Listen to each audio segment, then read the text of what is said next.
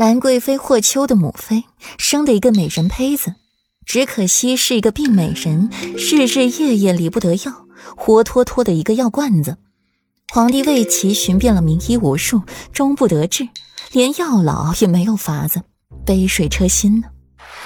御书房内，皇帝批阅着奏折，看到各地灾民得到安置缓解，北方大雪也停下。天气晴朗，开始回暖，不由得舒心。陛下，兰贵妃娘娘的病又犯了。李忠推开了门进来禀报，面上一片淡然。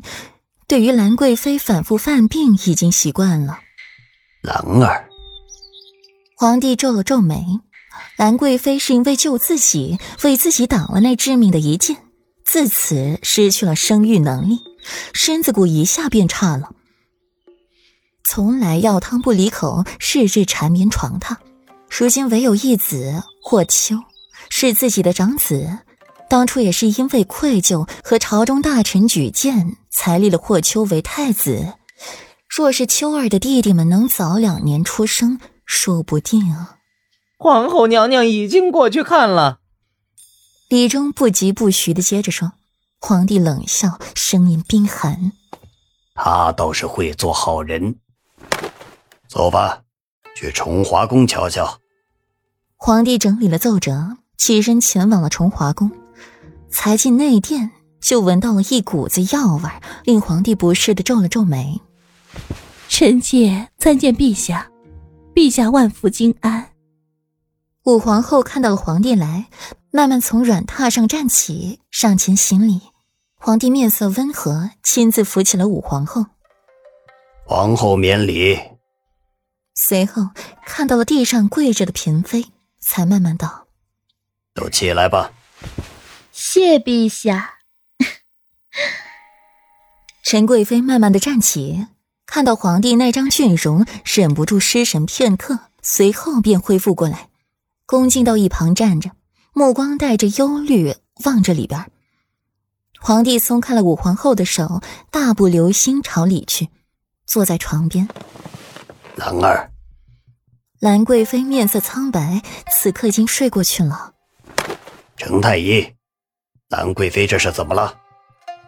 兰贵妃这是怎么了？皇帝剑眉一皱，陈太医跪在地上，低着头缓声道：“回禀陛下。”贵妃娘娘，这是夜里受了风寒，引起旧疾，待微臣开几天药给贵妃娘娘服下就好。切记这几日万万见不得风。嗯，去吧。除了素练，其余崇华宫的宫女奴才，全部杖责三十，发配永巷。连贵妃都照顾不好，要你们何用？陛下饶命！奴才不敢了。陛下饶命啊！听到皇帝的话，除了素练，其余人全部跪倒在地，重重的磕头，一时间吵闹无比。武皇后不耐的皱了皱眉：“没听到陛下的吩咐吗？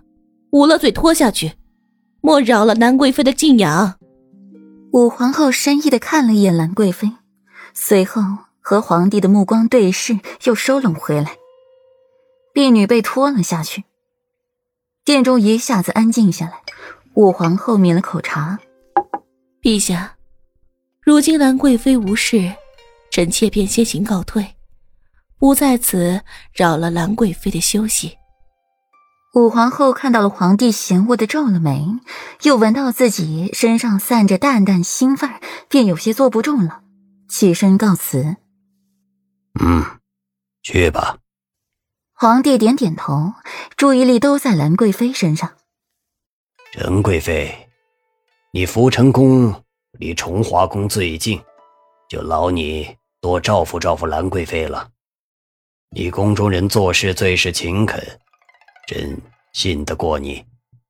皇帝抬眸，悠悠看向陈贵妃，眼底透着凉薄。陈贵妃扬唇微笑，柔声应下：“臣妾遵命。”臣妾定当好生照顾兰贵妃，陛下放心便是。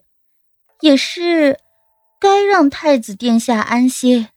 刚才臣妾看到太子殿下精神不济，面目憔悴的模样，臣妾也是做母亲，看着心底也是心疼不已。